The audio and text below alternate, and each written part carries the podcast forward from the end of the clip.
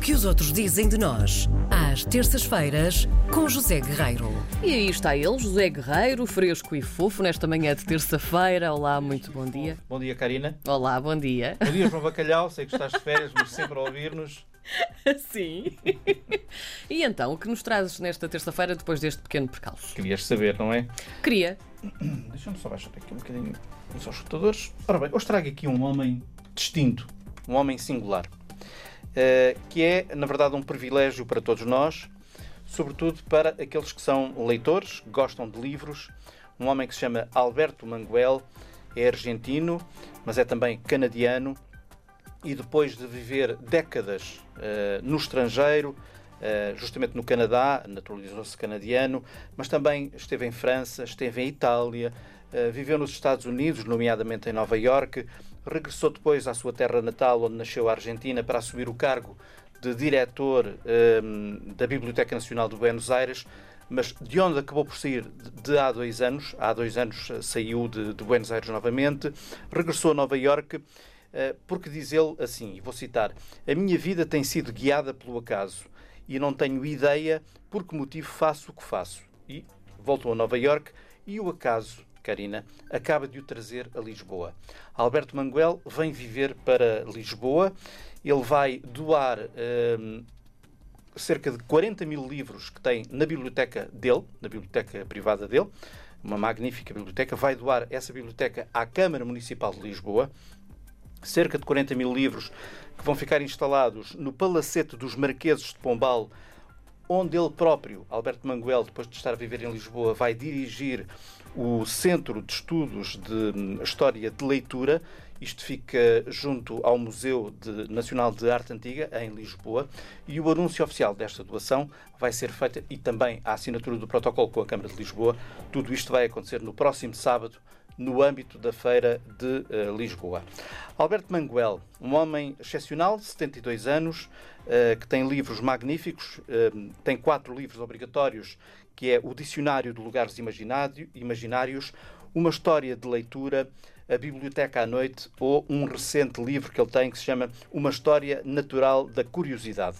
Mas há ainda um pequeníssimo livro, um livro muito precioso que se chama Com Borges e foi, aliás, uma das minhas leituras deste verão. É um livro muito pequenino que se agarra só assim numa mãozinha e dá para ler em meio-dia. Uh, e foi escrito por Alberto Manguel uh, e é uma memória do uh, escritor Jorge Luís Borges, com quem Manguel privou quando era ainda muito novo. Como é sabido, Borges foi um grande escritor, mas foi também um grande leitor. Lia que nem um doido. Uh, só que devorava com... livros, devorava não é? Eu era assim quando era mais devorava, nova. Depois escrevia livros, de... mas também lia muitos livros. Sim. Só que com a velhice ele tinha uma doença, um, uma doença de família em que foi perdendo progressivamente a visão. E aos 58, aos 58 anos, creio, praticamente não conseguia ler. Então ele pedia a alguém que fosse ler à casa dele em Buenos Aires. E ele frequentava nessa altura uma, uma pequena livraria em Buenos Aires, perto da casa dele, onde trabalhava quem? Alberto Manguel, que era um miúdo, tinha 16 anos. Alberto Manguel, quando conheceu o, o Sr. Borges, que já tinha 50 e tal anos. E então, ali entre os. Uh, ele começou a trabalhar nessa livraria aos 14, conheceu aos 16. Entre os 16, 17, 18, 19, 20 anos, ele foi um frequentador da casa de Luís Borges. Ia lá muitas noites ler para ele. E lia para ele, lia o que ele, o que ele quisesse ler, não é? O que ele achava que. Agora lê-me isto, agora lê-me aquilo. Então ele lia e o Sr. Borges ouvia porque não conseguia ler, não é?